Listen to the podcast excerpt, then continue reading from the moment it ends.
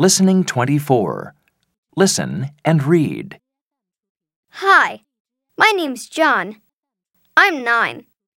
I'm from the USA. I like playing the guitar. I don't like playing chess.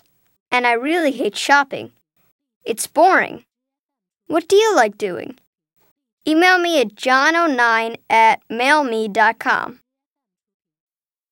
Hello, I'm Rosa. I'm eight and I'm from Mexico. I like cooking and visiting my family. I love taking photos too. This is a photo of me and my friend. My email address is rosa at abc.com.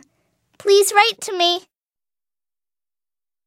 Hi, my name's Joe and I'm 10.